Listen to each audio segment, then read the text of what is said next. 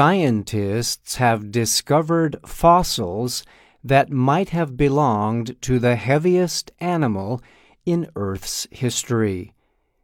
The blue whale holds the current record as the largest creature to live on Earth, but a collection of bones found in Peru might break that record. Researchers recently introduced the whale species in a study in the publication Nature. It is called Perucetus colossus, or the colossal whale from Peru. Each backbone or vertebra weighs more than 100 kilograms. The animal's ribs measure nearly 1.4 meters long. Mario Urbina discovered the bones in 2012. He is with the University of San Marcos's Natural History Museum in Lima.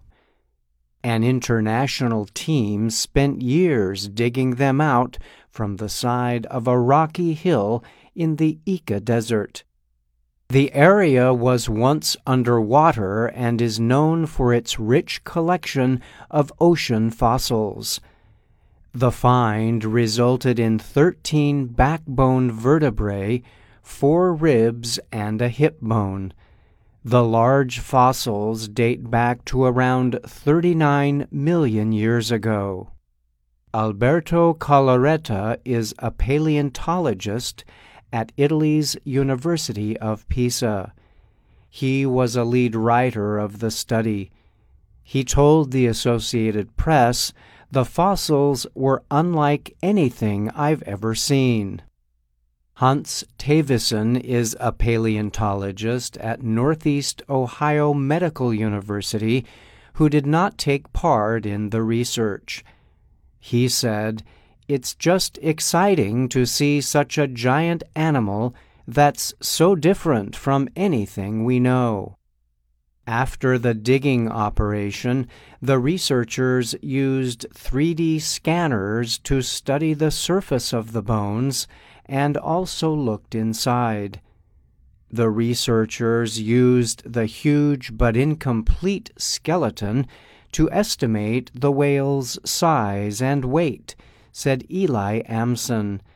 He is a paleontologist at the State Museum of Natural History in Stuttgart, Germany.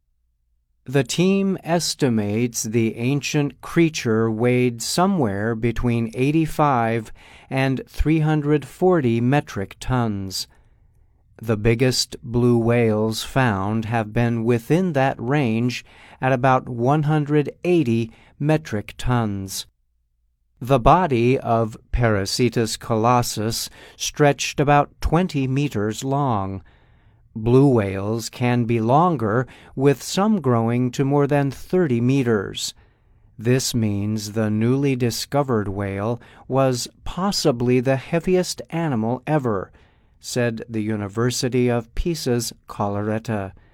But, he added, it was most likely not the longest animal ever. The research team said one reason the animal weighs more is because its bones are much denser and heavier than a blue whale's bones. Those super dense bones suggest the whale may have spent its time in less deep coastal waters, the scientists said. Other animals that stay close to the coast like manatees, have heavy bones to help them stay close to the sea floor. Amson from the State Museum of Natural History in Germany said that without the skull, it is hard to know what the whale was eating to support such a huge body. It is possible that the large creature sought food along the sea floor, the researchers said. Or it could have eaten up tons of smaller sea life in the ocean. Thewissen added that he would not be surprised if this thing actually fed in a totally different way that we would never imagine.